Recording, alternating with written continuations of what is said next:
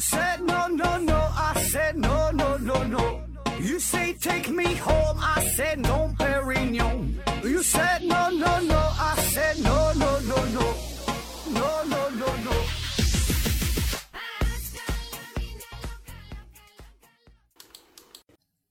拼命探索，不计后果。欢迎您收听思考盒子，咱还是线上硬广啊、听节目送奖品，奖品呢，一个是由大家学公司提供的五大箱子台灯，还有一个呢是大家学公司提供的一份价值五百元的网络学习课程。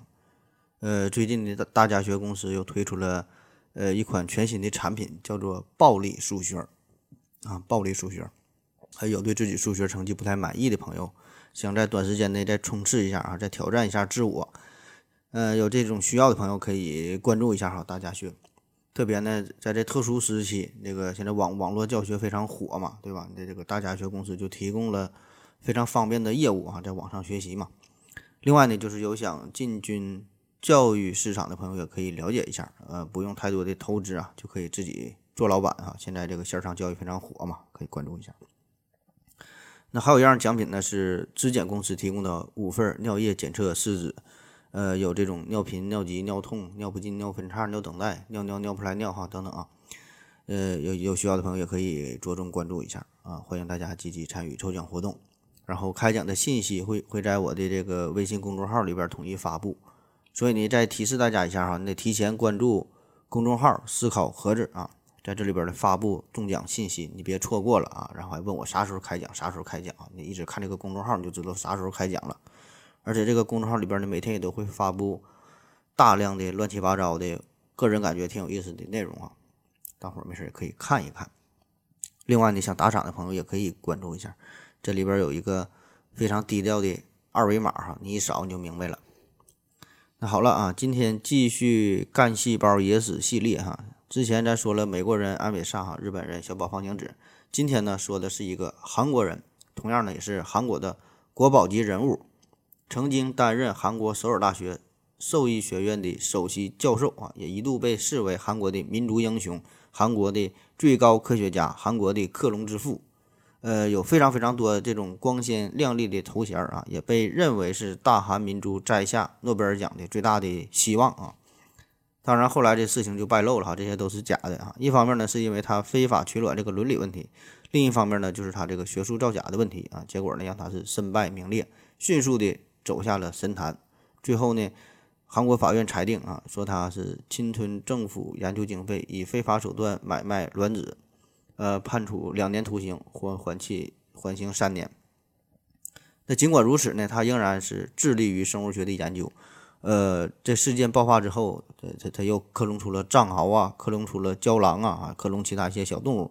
据说呢，还研究要克隆猛犸象啊，所以这人非常传奇哈。这就是今天咱要说的，呃，最励志的造假者啊，黄禹锡。那为啥说他励志哈？咱得从他的身世啊，从他小时候说起。呃，一九五三年十二月十五号，黄禹锡呢是出生于韩国中青南道扶余郡。呃，一个非常贫困的家庭里边，算上他呢，他家一共有六个孩子。呃，在黄禹锡五岁的那年，他的父亲呢，就因为没有钱看病，就就去世了，所以这样家里就失去了经济来源嘛，这个负担就更重了。呃，这个事儿啊，在一定程度上也可以说是影响了黄禹锡的人生观。小时候非常贫穷，所以呢，他就想改变这种现状，一定要出人头地哈，一定要追求成功，呃，一定要呢赚大钱。那为了养活家里这六个孩子，黄禹锡的母亲呃以养牛为生，养牛啊。然后黄禹锡呢打小呢就是帮助他妈放牛，那这样呢就与这个牛啊相处的时间呢就很长嘛，朝夕相处的，对这个牛呢也是产生了浓厚的感情。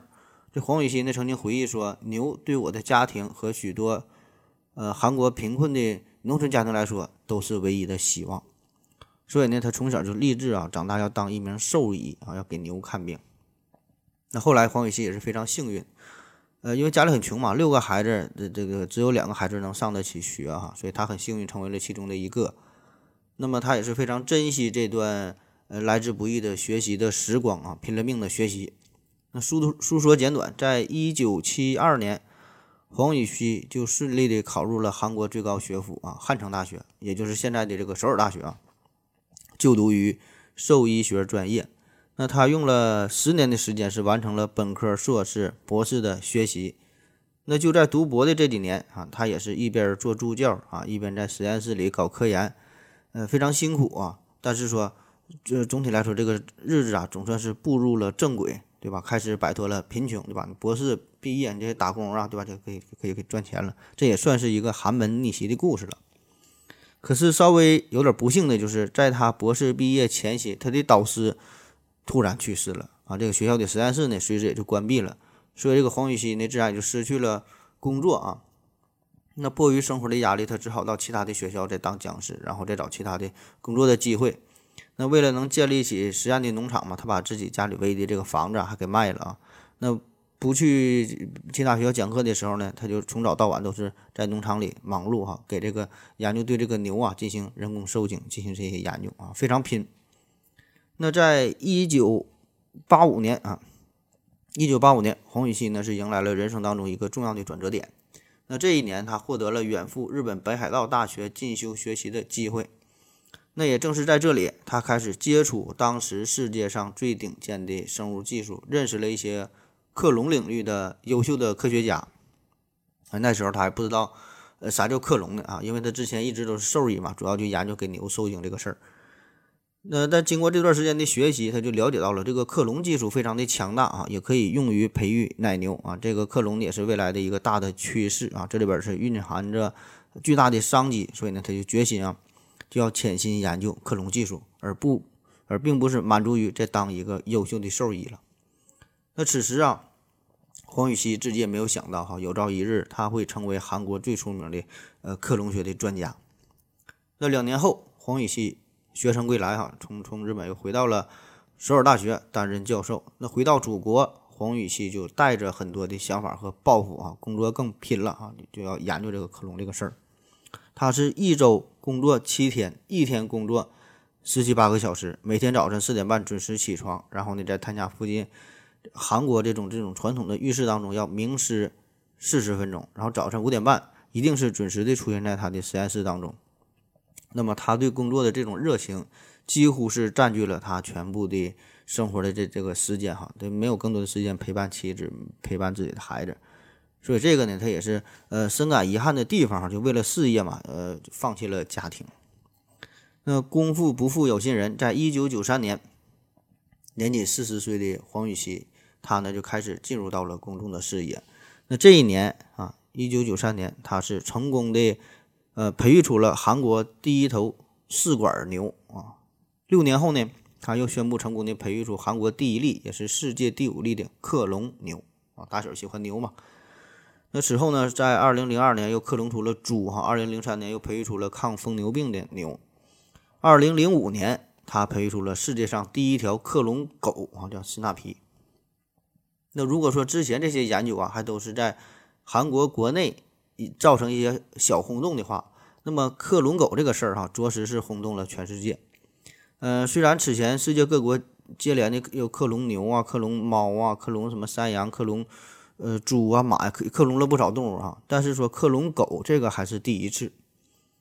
为啥说克隆狗这么困难哈？就因为比起其他动物来说，这个狗啊，它有一个特点，就是狗的卵细胞在尚未成熟之前哈，它就已经排卵了，所以以当时的技术。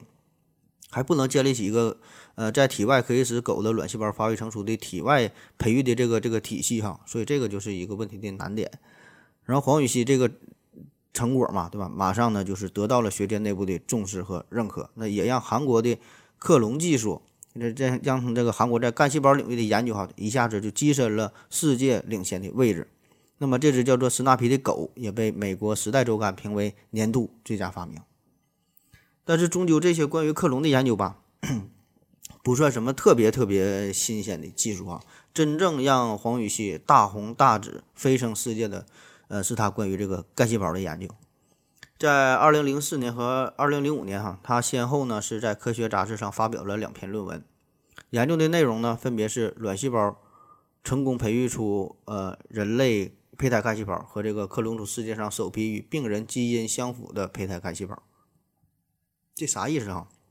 他这个研究就意味着攻克了利用患者体细胞克隆胚胎干细胞的科学难题，也就意味着给全世界这些癌症患者呀，呃，器官移植的患者呀，给这些人带来了希望和福音啊！这绝对是治疗性克隆研究领域的一个里程碑。那为啥对这事儿评价这么高，这么重视啊？稍微多说两句，就前几前两期节目，咱们不都介绍这个干细胞作用了吗？说这个干细胞有有有非常强大的分化的潜能哈，可以呃让它培育哈，定向的发展成为你想要的任何的组织啊、器官呐。咱举个例子哈，比如说你现在这个人他心坏了哈，人心坏了怎么办啊？人心坏了，现在最牛逼的办法就是做心脏移植啊，把他心挖出来，把一个健康人的这个心拿出来啊，拿出来放在他肚子里边给他换上就好了。但是这个问题是，你去哪找这个心脏，对吧？这大伙儿一人一个，对吧？谁能给你，对吧？所以捐献心脏这个来源，这个是非常有限的。之前呢，有一些是来源于死刑犯啊。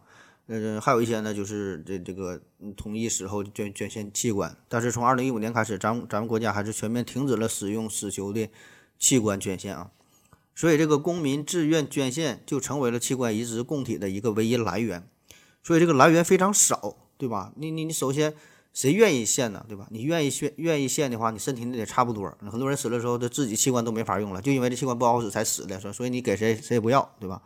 另外就是说，人家愿意献给你，也不一定合适啊。咱都听过一个词儿叫做排斥反应啊，具体啥意思你不用管哈，反正它是排斥嘛，对吧？你想想，你输个血还得看这血型是否相符，那别说是一个器官了，对吧？这个东西在你身体里长长了二三十年，拿过来给别人，对吧？呃，人家体内其其他器官就排斥你，对吧？不认识你，所以这个器官移植它没那么简单，而且就算是移植成功了，它后续也有很多的问题，对吧？你后后续要长期的需要用药啊，啊，也有一些这个。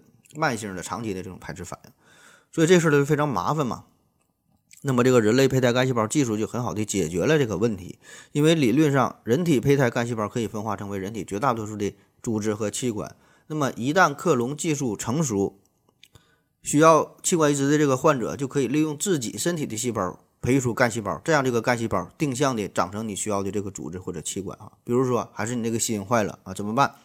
从你身上抠一块皮下来啊，利用皮肤的这个细胞培育出干细胞，这样这个干细胞长成心脏，再把这个心脏放到你身体里，对吧？因为它它来都是来源于一个身体嘛，也就没啥排斥反应了，绝对是原厂保真。所以这个研究领域就非常的诱惑，非常有前景啊，非常有市场，也可以说这个是克隆研究领域的一个这个克隆研究方面细分领域当中这个非常非常火的呃一个方面了。比如说之前。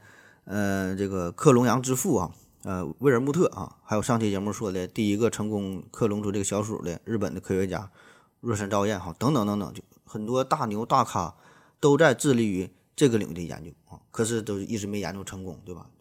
就因为这个难度太太大了啊。至于说具体什么难度，什么核转移技术啊，重新编程啊这些难点，咱咱就不展开讲了啊，毕竟我也不会。反正说就是这事儿很难啊，大伙儿研究没研究明白。所以这回这个韩国选手黄禹锡，他一经公布自己的这个成果啊，就轰动了全世界。特别呢，他的这个研究，他的这个病人体细胞，他用的这个研究呢是呃患者嘛，都是生病的患者，他这个体细胞这个来源又十分的有限。那么跟健康人相比，呃，病人的这个体细胞往往呢是更加的孱弱，那么从而呢就导致这个编程的效率就大打折扣，对吧？研究健康人可能还好点，那病人难度就。更大了，所以这个老黄的这个研究成果是堪称敲响了生物医学新时代的钟声啊！大伙儿呢看到了希望。那么这个事儿啊，医学界的事儿、科学界的事儿啊，一经爆出之后，马上呢 也影响到了政界啊，就韩国政府也是兴奋不已，对吧？你自然是好还有啊！很快呢，这个韩国就成立了首尔大学国际干细胞研究中心，由这个黄禹锡担任教授。然后韩国政府呢还授予他韩国最高科学家的荣誉。韩国政府呢还向他的这个研究小组提供了数百亿韩元的呃研究资金。这黄禹锡呢也开始不断的出现在国内外，嗯各种学术会议呀，这各种各种岗各种什么场合啊开会呀，啊给你讲呗对吧？成为了韩国国宝级的人物，甚至说还享受了政府提供的保镖的服务啊。而且这个韩国当局特别还发发行了这一套邮票哈，向黄禹锡表示致敬啊。那鲜花、荣誉、掌声、名利也都是随之而来。那么再加上黄禹锡这个非常贫寒的出身啊，所以说就非常励志嘛，对吧？瞬间让这个黄禹锡摇身一变啊，就成为了韩国人眼中的科技明星。从一个默默无闻的兽医，成为了国际生命科学领域的权威，甚至呢，在很很多人的眼里哈，把他称为叫民族英雄嘛，呃，也看作是这个得到诺贝尔奖的一个一个希望哈。因为这个之前韩国并没有真正的科学领域的诺贝尔奖哈，这事儿大家可能还挺意外，就感觉这个韩国科技挺发达的。那其实到目前为止，他们还没有获得过真正的科学领域的诺贝尔奖，就是说什么物理奖、然后化学奖、还有医学奖啊。他之前有过一回是金大中得过一回诺贝尔和平奖啊，所以这个黄禹锡的出现哈，让许多人看到了诺奖的希望。好了，咱休息一会儿。我要跟正南去尿尿。你要不要一起去啊？我也要去。呃，风姐，我要跟正南、阿呆一起去尿尿，你要不要一起去啊？好了啊，喝了口水回来，咱们继续聊。那刚才说了啊，黄禹锡教授从克隆牛，再到克隆猪，再到克隆狗，再到提取干细胞，他的这个研究工作可以说是顺风顺水啊，这一帆风顺的，妥妥的一个开挂的节奏。那正当他走向人生的巅峰时刻，还没来得及享受荣华富贵呢，很快呢就被他团队内部的成员给举报了。那举报他的这个人叫做夏藤啊，夏藤这是翻译过来的，并不是中国人哈，是一个美国人。本来呢他是在匹兹堡大学搞研究，也是美国干细胞研究和克隆领域的一个权威专家。那他是在二零零四年的时候加入到了黄禹锡的团队，并且呢成为了这个团队当中非常重要的呃研究人员。他也是利用自己在欧美学术共同体当中的这个江湖地位，为黄禹锡的论文发表做了不小的贡献。那么，在与黄禹锡合作的这一年多的时间里，这个他很多干细胞研究方面的这个成果哈，这个可以说都下层是功不可没哈，做了很多的贡献，也是很多论文的共同合作者。可问题就是，不知道为啥，在二零零五年十一月十二号的时候，夏藤实名举报哈，实名对这个黄禹锡。呃，提出了指控，说这个黄禹锡在获取干细胞方面存在伦理问题啊。啥伦理问题？就是说他这个卵细胞的这来源啊，卵细胞来源，说这个黄禹锡与实验室的女研究生之间存在着金钱交易当然，这个不是你想象的那么那么肮脏龌龊的那那种金钱交易啊，他是以非法手段获取了女研究员的女研究员的这个卵子进行干细胞的研究啊，并不是说那男男女问题那方面啊。所以这事儿就有意思了哈，这个夏藤，你看他一直是他的这个黄禹锡团队中非常重要的人物嘛，对吧？所以他一定早就知道这个事情的内幕，但是为啥之前不说哈？偏偏是在黄禹锡功名成就成就的时候整出了这个幺蛾子啊？所以这个是值得我们思索的。当然，这个关于夏和黄这二人分道扬镳的具体的原因啊，夏藤一直是闭口不谈，黄禹锡呢也是始终保持沉默啊。那人家不说，咱也不敢问呢。所以一时间呢是流言四起，那江湖上就有传言说这个夏藤啊是从韩国啊学到了一些核心的技术，现在翅膀硬了，打算打打打算这个单飞，打算单干了。那也有人说呢，这个夏藤啊其实就是一个技术间谍，是美国派到韩国的窃取关键技术的这一一个一个间谍哈。现在就这个技术学会了，就就指控他，就你转身就走。那不管是出于什么原因，有什么样的目的，既然有人。指出了问题，那你这边自然就得是进一步的调查核实了呗。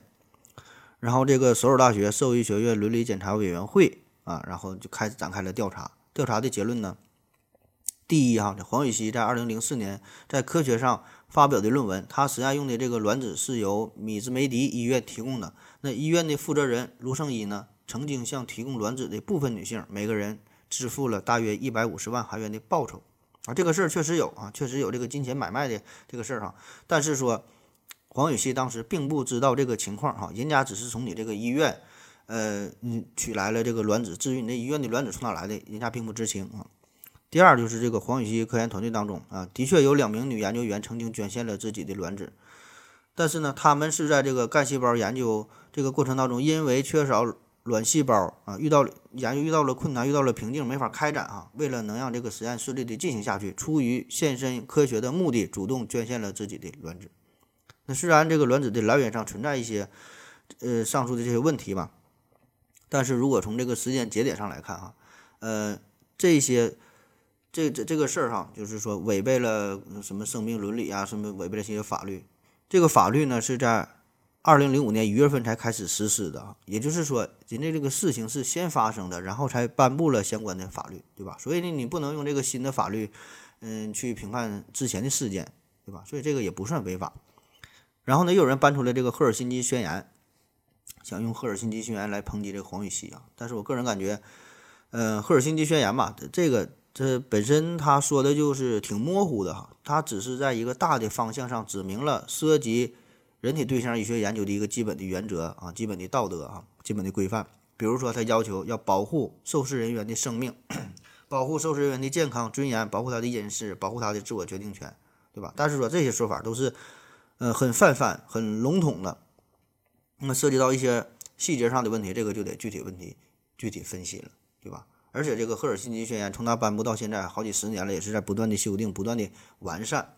那么再加上就是由于这个东西方文化的差异，你用西方的道德体系来评判东方的这种思想、东方的这这种行为，自然呢就会有很多矛盾，嗯，很多冲突，甚至说无法调和的地方，对吧？特别是涉及。伦理方面的这这个问题，那一定是公说公有理，婆说婆有理。那看了上面这份调查结果啊，咱感觉好像也不是啥太大的问题，对吧？好像也没没有想的那么那么严重。他感觉黄禹锡可能还多少有点冤，对吧？你第一之前说从医院取那些卵子，他并不知情啊，对吧？第二呢，就是说从取得的这个这个女研究员的卵细胞，人家也是同意了，对吧？而且呢，咱也说了，这是先有的事件后后颁发的。这个这个法律对吧？起码说这事儿不能让他一个人来负责。当然也有后续报道说的，在这个生命伦理法生效之后的二零零五年的一月到八月期间，黄禹锡呢仍然向这个呃汉大山妇产医院的二十五名患者，从他呢是购买了卵子哈，支付了三千八百万韩元，大约就是四万美元的这个手术费啊，这个作为一个报酬。当然，如果这个事儿呃要是坐实的话，这就是有点知法犯法了啊。但无论如何吧。黄禹锡哈，我觉得还真是真是一条汉子。那么，为了表示对卵子风波的负责，黄禹锡宣布哈，辞去了首尔国际干细胞研究中心的主任以及其他所有这个校内外的这些公职啊。就老子从今天开始就是一个单纯的研究员，我就专心的做实验，其他这些活动啊，我都不整了。那本来这个事件发展到这儿，感觉也快平息了。你看，人家辞去所有这些公职，也算是表达了满满的诚意，对吧？可是接下来的事情啊，绝对是更加劲爆的新闻，让韩国上下乃至说全世界啊，都是一片的哗然。这就不只是伦理的问题，而是学术造假。起初呢，是这个首尔大学介入了这个黄禹锡事件的调查嘛。那这在这个调查过程当中，就发现他的十一个干细胞的实验数据当中，有九个是伪造的啊。黄禹锡根本没有培育出与患者体细胞基因相同的特质胚胎干细胞。而后呢，又有人在网上，在网上边。在这个网上上传了这个黄禹锡论文当中多个干细胞照片相同或者相似的文章，就说他这个干细胞其实呢有有有有很多它都是同来同一个来源哈，只不过这个照片 PS 了啊，放大的比率不同啊，就是同一个细细胞的照片进行了技术上的处理啊。而巧的是呢，很多这个重要的这个实验的照片恰恰又是由夏藤来负责的。那么这一质疑在网上迅速扩散。卵子风波过后，哈，照片风波又来了，又把这个黄禹锡送上了风口浪尖之上啊！真是一波还未平息，是一波又来侵袭深深太平洋底，深深伤心。黄禹锡被整的是焦头烂额，最后还住院了。而黄禹锡的团队为了证明自己的清白啊，向哈首尔大学提出了申请，就想重复自己的实验呗，对吧？你说我造假也好啊，这如何如何？我把这个实验给你重复，不就完事儿了吗？对吧？那就在这个关键时刻，还没等重复呢。黄禹锡团队的又一名研究员反水了啊！这位叫做金善忠啊，金善忠，嗯，之前有这次事件刚出来的时候，之前有很多报道嘛。金善忠也是说他是叫神秘的 K 先生啊，就他金嘛啊，K 打头了。呃，金善忠啊，他说他自己曾经按照这个黄禹锡教授的指示啊，把这个两张干细胞照片追加复制啊，加工成十一张照片，用于二零零五年的科学论文科学杂志上的这个论文啊，这事儿啊，这不就对上了吗？那么这个时候呢，还有就是这个之前说的，呃，为黄禹锡提供卵细胞的这个米兹梅蒂医院的卢胜一教授，哎，他也他也过来爆料哈。本来呢，他是去医院探望黄禹锡，但是呢，在这个探望过程当中，这俩人发生了激烈的争吵啊。为啥吵起来咱也不知道啊。反正这黄禹锡呢是气冲冲的离开了医院，然后向韩国 MBC 电视台暴露爆料啊，说这个黄禹锡啊，说他承认了这个胚胎干细胞根本不存在啊。后来又接受其他采访的时候也说，这个黄禹锡此前。培养成功的十一个胚胎干细胞当中，有九个是假的啊，另外两个也不能确定真假。然后呢，还说这个黄禹锡向这个科学杂志投稿了，这里边说的这个干细胞有六个干细胞呢是被污染损坏的，那其余干细干细胞都是将患者的体细胞冒充为干细胞。那么培育失败之后，那黄禹锡呢就让这个金善中伪造照片啊，向向科科学论文提供这个材料啊，所以这事儿啊就就对上了啊。那基于这种情况，这首尔大学自然是不愿意再给黄禹锡团队任何机会。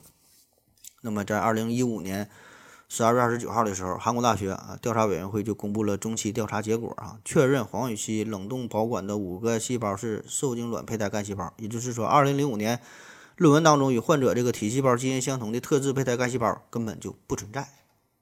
然后科学杂志这边呢？根据首尔大学调查结果，也是撤销了论文哈，然后很快这个首尔大学也是取消了黄禹锡最高科学家的称号。那么短短不到一年的时间里，黄禹锡就这样从民族英雄变成了民族的大骗子。那么这个干细胞造假事件哈，对韩国整个上下政治、经济、社会、文化啊等等很多方面吧，也是造成了非常恶劣的影响。那据不完全统计。前前后后，这个政府一共拨款给黄禹锡研究团队的经费就高达一百一十三亿韩元啊，换算一下，大约就是六千七百万人民币。那么在这些资金当中，有很大一部分就下落不明了哈，很多都是黄禹锡打着去买牛的这个旗号，最后牛也没买来，钱也没了啊。当然，这些还都算是小钱儿，更重要的是就是这个黄禹锡事件对于整个韩韩国证券市场的冲击啊，呃，很多涉及到干细胞的股票啊。呃，生物科技的股票啊，一些新的药物药品的这这这些股票啊，全线下跌啊，相关的行业也都是表现疲软，投资者的心理也是急剧降温，所以这些损失那是无法估计的。那同时呢，对于整个韩国的科学界来说，也是重大的打击。那么在相当长的时间内哈，他们都无法走出科研造假的这个阴影。那很多科学家也担心，那么他们再在这个国际杂志上想刊登论文，是否会受到顾？不公正的待遇啊！整个这个，特别是以西方社会为主导的这个科研领域，他们是不是不是会戴上更加有色的眼镜来看待我们亚洲人？而更严重的就是这黄禹锡的科研成果啊，呃，破灭之后，也是让整个国家、整个民族哈，他们这个无限的憧憬，憧憬也是瞬间化为了泡影。韩国国民的这个荣誉感哈，瞬间呢也是也是呃失去了，变得非常失落啊，变得无助啊，失望，甚至说是愤怒啊。五千多万的韩国人就被这个糟老头子给耍了哈，这老头子真是坏得很。那么事发之后啊，政府是收回了老黄的所有的荣誉啊，实验室关闭啊，研究干细胞的资金全都被取消。那么接下来啊，黄禹锡呢就因为涉嫌侵吞经费、违反伦理等等等等这些问题，遭到了韩国检察部门的起诉，然后要求这个法院呢判处他有期徒刑四年。但是呢，考虑到黄禹锡本人在科研领域曾经的这些贡献啊，毕竟他，呃，克隆的这这个狗啊，斯纳皮哈，这全世界第一个克隆狗，这个研究是真的。所以考虑到他曾经的这些贡献嘛，最终韩国首尔中央法院作出了一审判决，以侵吞政府研究经费和非法买卖卵子罪，判处黄禹锡有期徒刑两年，缓期三年执行。啊，也就是咱们常说的这个判二缓三哈，判二缓三就是说给你三年的考察期，如这个这三年考察期是不在监狱当中度过的啊。如果这三年你表现的不错，没有违法行为，呃，这两年的这个徒刑呢，其实也不用执行了，其实也也没啥事儿。但是无论如何，你看这个事儿本身就是一个学术内部的一个造假伦理的问题，最终是惊动了中央法院，判处有期徒刑。这事儿在科学领域，在学术圈内部，呃，并不常见，对吧？因为这本身这是。纯学术不端的案件，呃，应该大多都是在这个学术圈内部就解决掉了啊，很少惊动司法机构啊，所以这个也足可以看出黄禹锡事件之严重，韩国政府之重视啊。为此呢，韩国人还专门拍了一个电影啊，韩国电影我觉得挺好看的啊，他拍的挺真实也挺敢整啊。根据这个黄禹锡事件真实改编一个电影叫做《举报者》啊，有有有兴趣朋友可以看一下啊，《举报者》。那么事情发展到这儿啊。按照大家正常的想法，这黄禹锡的科研生涯也就是就是断送了，对吧？这已经年过半百了，也不像小宝方晴子非常年轻靓丽，还可以进军 AV 界啊，或者是走娱乐路线啊。黄禹锡怎么办呢？人家并不放弃，要我说这非常励志嘛他仍然是致力于生物领域的研究，卷土重来。虽然辞去了所有的公职哈，是一个自由身，但是呢，他以个人的身份啊。在二零零八年的时候，与美国生物艺术公司合作，开展了拍卖克隆狗的服务，每条狗起拍价十万美元，哈，没听错，一条狗十万美元。这样呢，就走上了纯商业化的克隆道路，哈。你别看这玩意儿挺贵，那是相当抢手，一直呢还处于这个供不应求的状态。那二零零九年的时候，他又申请了一项专利，哈，是关于人类干细胞研究以及制造方法啊，这个是获得了获得了澳大利亚的一个专利。呃，发明人呢，这个一共是十九人。那么黄宇新呢是全部股份的持有者。那么这个呢，在也可以说是在呃国际上是受到了一个肯定，对吧？是受到一个国家专利。在二零一一年的时候呢，黄宇曦团队呢又利用狗的卵子成功的克隆出了八只郊狼。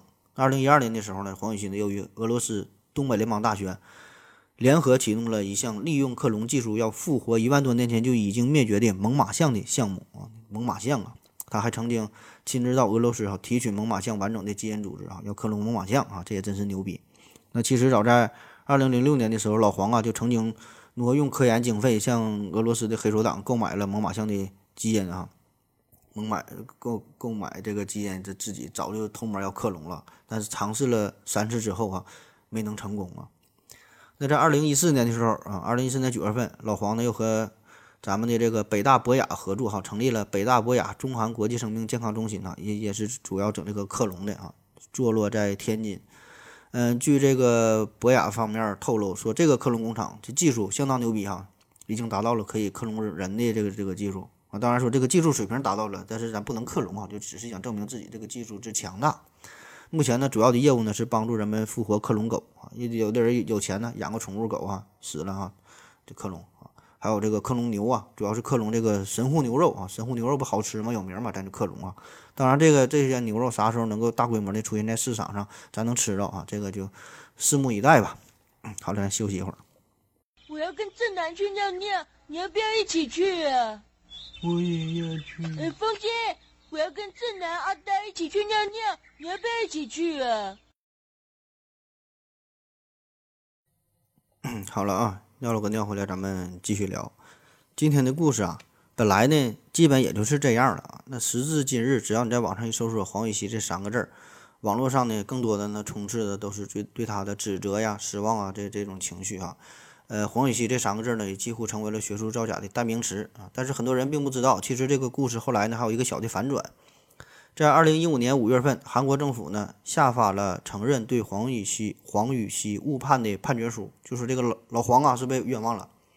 但是比起当时科研造假时候这个轰轰烈烈、铺天盖地，这次平反可以说是悄无声息、无人问津啊。特别是这段时期哈，你看二零零五年这段是啥？就是韩国前总统朴槿惠哈是成为了公众的焦点嘛，大家自然是没有精力去关注黄禹锡的这些陈年旧事啊。那么确实，一个当时的英雄被指控造假，这个事儿远比后来的造假罪名未能坐实给洗白啊更能娱乐大众啊，因为这些吃瓜群众们只关心热闹哈，不在意真相。那其实早在二零零七年八月份的时候，《时代周刊》科学专栏上就宣布了确认黄禹锡胚胎干细胞研究的重大价值。哈佛大学乔治达利教授呢也发表在，呃也在这个细胞上发表了一篇论文，就说这个关于黄禹锡博士。二零零四年建立的人类疾病基因胚胎干细胞株啊，已被该全队该团队确认哈，说这这个细胞株的建立这个方法，这里边不含有外源性基因污染的单性繁殖胚胎干细胞啊，很可能是一项历史性的创举。反正大概意思就是对黄伟学的研究是表示认可的，说它是真实的。那么此后呢？呃，加拿大呀、欧盟啊、新西兰呐、美国啊等等很多国家地区也都是相继了授予、相继的授予黄禹锡专利这些认证嘛，所以这些都是对黄禹锡的一个肯定。而这个美国呢，更是在二零一四年、二零一一六年两次为他颁发专利证书。但是这个时候的黄禹锡呢，因为他已经是失去了公职啊，也是失去了光环啊，也失去了更多的话语权，或者呢，他也是不愿意。不愿意再去提起那些陈年往事哈，唯一能做的就是用自己的研究成果向世人证明自己的清白。那比起之前的安伟萨和这个小宝方晴子，黄伟新呢，他是有着自己真正的研究研究成果，对吧？因为真正是克隆出了世界上第一条狗。那么在这个风波过后，他仍然是继续回归到自己的本职工作，也是创造了很多的价值。所以我觉得这个是非常值得肯定、值得欣喜、值得学习的啊。但是很遗憾的就是，他当年曾经那些。科研成果都是落入到了别人别人囊中啊。呃，这个就有点啥，就像是咱一一整看这个美国总统大选嘛，经常有这种伎俩，就是在这个选举的竞选的关键的时刻，有人呢就会指控竞选者说对方说他是说他有性丑闻哈，如何如何。那么一提出这个事儿，就会自然就会影响到这个选民做决定，对吧？但是等到这个竞选结束之后，调查结果出来一看啊，这是一个诬陷，人家并没有性丑闻，但是卷入性性丑闻事件的这个竞选者，他已经失去了当选的机会啊，所以这个就是政治啊。那么这种套路呢，在很多场合，在其他的领域也也也也有应用哈。所以呢，就比如说这刚才讲的二零零九年一月份的时候，这这个这个。夏腾的这个举报哈，是否是也是这个操作哈？这个不好说啊。特别特别呢是这个在夏腾举报黄禹锡之后，他自己也提交了一些关于人体干细胞克隆技术的一些专利。那么这个专利很多的细节与黄禹锡之前的研究如出一辙啊。所以这起事件仍然是疑点重重啊。呃，他他的这个合作者哈，为啥要在他最光鲜亮丽的时刻揭发他？这背后有什么更深层次的原因啊？这涉及到利益分配不均呐，还是说的？夏腾真的就幡然醒悟了，突然想起了希波克拉底誓言，想起了赫尔辛基宣言啊，还是说他真的就是一个技术间谍啊？这事儿呢，只有他自己知道啊，呃，可能等待五十年、一百年之后，可能才才能去解密啊。那么现在很多实验室、很多的这个干细胞研究学者都在沿用着老黄呢提出的很多经典的方法。那如今这个韩国也是正在向世界干细胞研究第一团队去冲击。呃，也努力向着相关产业占领全球市场百分之十五的份份额这个宏大目标去迈进啊！因为韩国现在的克隆技术、生物医学技术也是非常非常厉害嘛。那么这一切光环的缔造者黄禹锡哈，很遗憾的是，他已经是被遗忘在一个黑暗的角落当中。那好了哈，这一系列关于干细胞造假的故事讲了三期嘛，呃，今天差差不多就就结束了啊。有很多朋友都提到了，咱中国不还有一位韩先生的吗？不也是干细胞造假吗？聊聊这事儿呗。这事儿咱就不聊了啊，因为我常年是旅居国外哈，呃，国内的事儿咱也不太清楚，就不好不好瞎逼逼啊。而且呢，这个美日韩这三起事件，我觉得已经足可以给我们带来足够的警示的作用啊。有一些研究者呢，对于名利的追求哈，最终呢是迷失了自我；有一些研究者呢，是源于政治的压力啊；有一些呢是来源于这个民族荣誉感的束缚。那总之吧，啊，由于种种原因，就导致了自己的科研。这个这个研究啊，就变变得扭曲了啊。那么再加上有一些这个监管机制的缺陷，呃，审核机制的漏洞。你看这这三期节目咱都提到了，又是在科学杂志，又是自然杂志上，这都是世界最牛逼、最顶尖的杂志上能发表期刊，那骗了骗了这么多专业内部的人士，对吧？所以，所以这个事儿就很值得去研究了。那你想想，什么无论是自然呐，什么科学呀，细胞啊，这个柳叶刀啊，啊，那从信源可靠性的角度来说，咱总说信源嘛，这应该是最高级别的，对吧？最高级别的信源。但是恰恰是这些最高水平的杂志也出现了论文造假，也屡次出现被撤稿的事件，对吧？还不是一次两次，不是一篇两篇。所以这个是值得我们思考的。那之前两期节目咱们是，呃，更多的从那个名利的追求啊，从政治的压力啊。从民族荣誉感这方面是分析了造假的原因啊。今天咱们再加一个角度哈，从这个文化的角度来分析一下。文化的角度，呃，咱总说一个词儿嘛，叫做科学共同体啊。科学共同体，那啥叫科学共同体？就一帮科学家坐在一起呗，是吧？他他他们他们是一个小圈子里的。长期以来呢，一直这个科学共同体长期以来一直都是西方世界以西方世界为中心啊。之前咱们还聊过这个五次科学中心转移的这个话题嘛？你看转来转去的都是在欧洲大陆上，对吧？意大利到英国，英国到法国，法国到德国，德国最后到美国啊。虽然到了美国，到了到了北美，对吧？那么美国他的科学思想仍然是受到了科学体系的，受到了欧洲科学体系的深远的影响。所以说，也可以看作是这个欧洲科学体系的一个一个延续。欧美嘛，都是放在一起说，没有什么本质上的不同啊。那么另一方面哈，当今呢，就是以日韩为代表的啊，有我们中国吧啊，中日韩为代表的这个亚洲，逐渐的开始崛起，在这个科学舞台上扮演着越来越重要的角色。那么这样的一个西方的文化、思想、传统、伦理啊等等这些东西，都会遭受到来自东方的挑战。那么东方世界也在努力的寻求与西方这个科学共同体啊，达到一种融合，对吧？我们在寻求的多元化，我们也想寻求到更加平等的待遇。所以在这个不断融合的过程当中，难免的就会出现一些矛盾啊。所以就比如今天说的这个黄玉溪事件，最开始出的这个事儿哈，不就是因为伦理上的冲突嘛？东西方伦理上的冲突，就是因为这个卵细胞的合法性。那么以西方的伦理的眼光来看，黄禹锡用女下属的这个卵子做实验，这就是一个大逆不道的行为，是不可饶恕的。但是对于我们东方人来说，可能这事儿感觉并没有那么那么严重，对吧？一方有需求，一方又自愿提供，对吧？你情我愿的事儿无可厚非。那么再比如这这这些这起事件，黄禹锡被韩国封为民族英雄啊，以举国之力来支持他的研究。还有上期说的这个这个呃小宝方晴子啊，他在日本呢也是如此啊。但是说这个事儿在西方的。这个理念当中，似乎呢他们会更看重个人的奋斗能力，呃，会更加注重的 看重你个人的实力，对吧？英雄梦嘛，自己去打拼，自己去奋斗，对吧？你有什么能耐，你自己去干去啊！当然，国家会给予一定的给予一定的扶持，对吧？申请课题啊，申请资金呐。但是好像并不像日韩那样，就是把一个本来是科研内部的问题扩大到上升到这个政治行为当中。对吧？塑造一种民族英雄，好像咱们没太听说欧美有什么这个民族英雄这个事儿。一说民族英雄，好像都是咱们亚洲圈儿啊。所以这也就是这个呃日韩自身的矛盾所在的地方。可以说他们也是这个东方儒儒家思想文化当圈的一员嘛。这个日韩也是对吧？那同时呢，他们也是努力的想成为西方科学共同体当中的一员啊。那么这样，在这个全球化的进程当中，他就面临着两难的处境啊，急于与西方接轨。啊，过度的重视西方的，呃，西方世界的这个国际标准，可是呢，又又会受到本国的文化背景、民族传统、文明的传承、历史的积淀等等这些因素的影响，对吧？所以你单纯经济上很发达了，但并不就意味着你真正的可以融入到西方世界当中。所以在这个真正的接触过程当中，对吧？就就就会有有矛盾。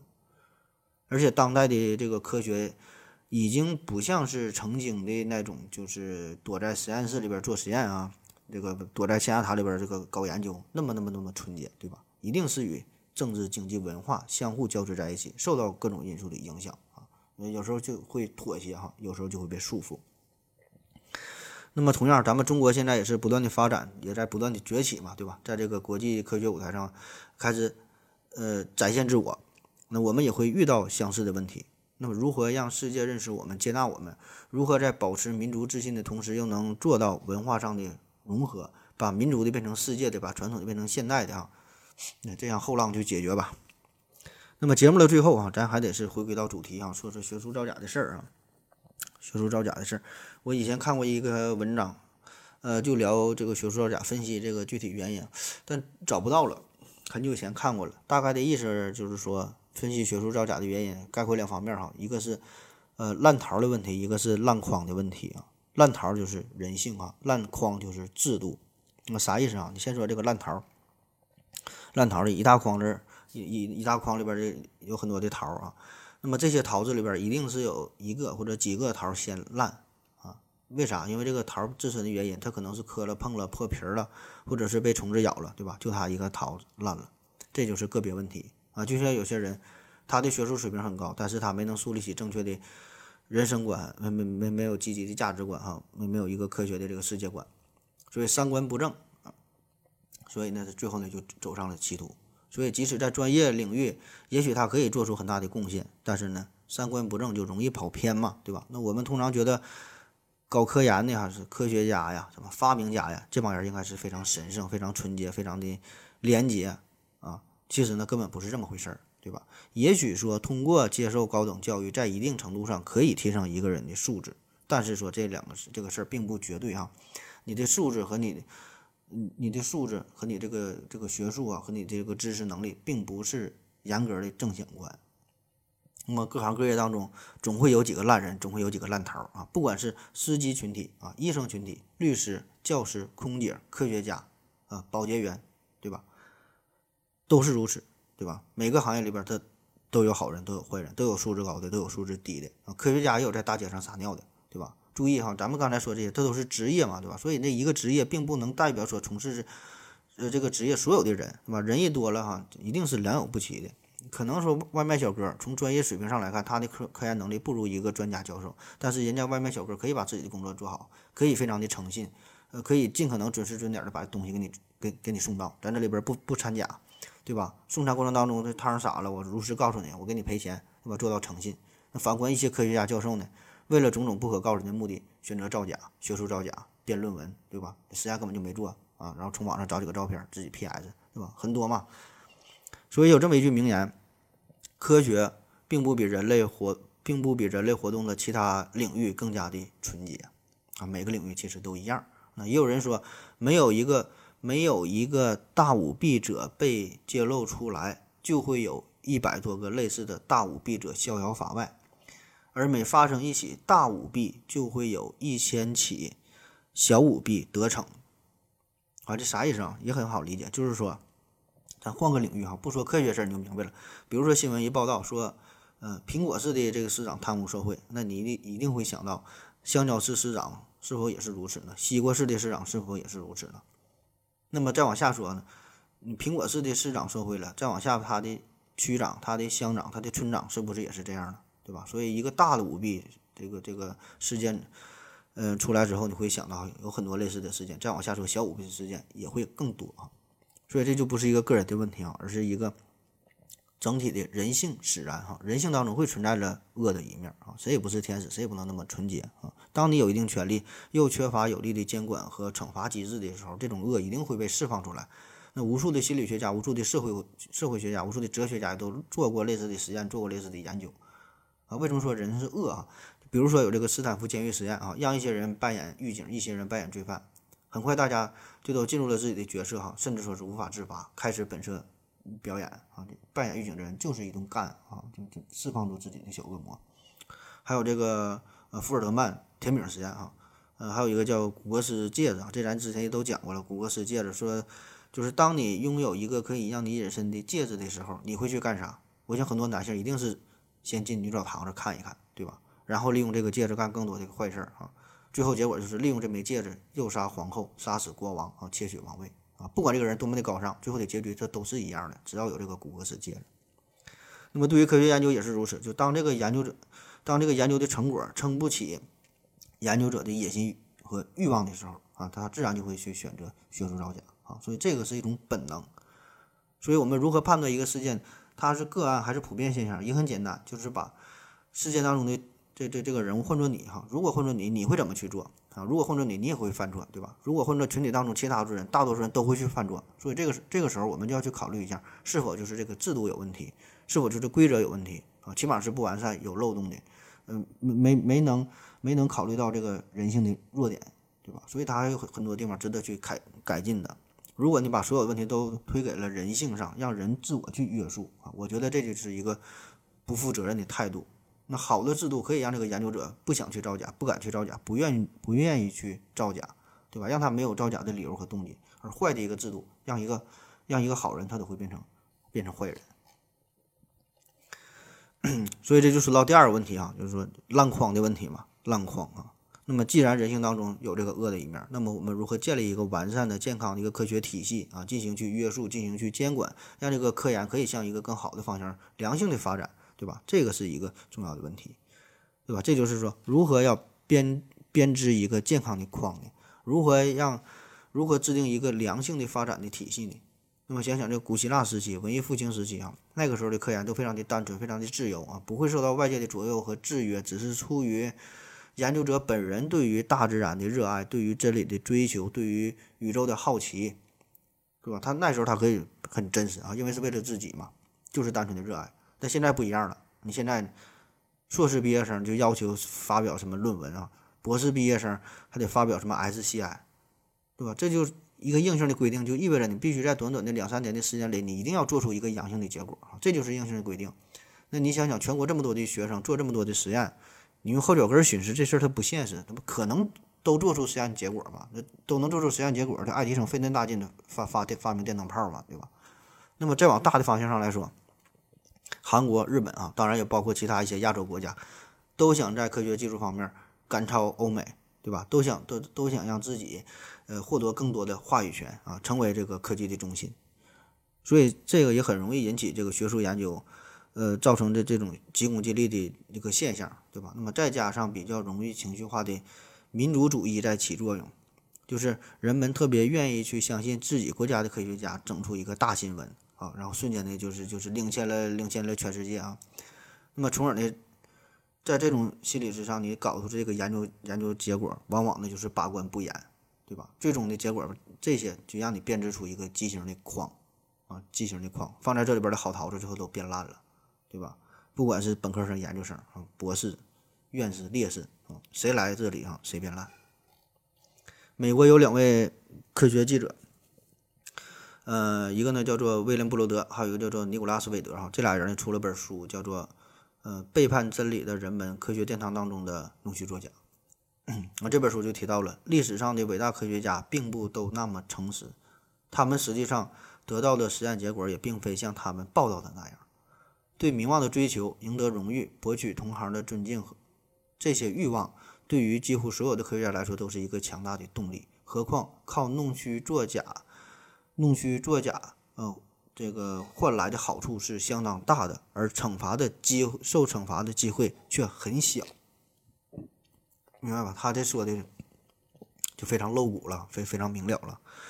所以说，你把任何一个正常人放在一个大环境当中，最后他走上了学术不端、弄虚作假的道路，哈，起码我觉得现在来说是一个十分正常的事儿。对吧？谁让你这个机制不完善了，对吧？那有这么一句话嘛，叫“男人无所谓正派啊，正派是因为受到的诱惑不够啊；女人无所谓忠诚，忠诚是因为背叛的砝码太低啊。”同样这个道理可以放在科研上啊，可以可以可以放在科研造假上，对吧？就很容易理解了。所以这个黄禹锡神话也并非是他一个人的过错啊，归根到底还是韩国政府在搭建一个畸形的台子啊，让他在上面表演，对吧？政府重视。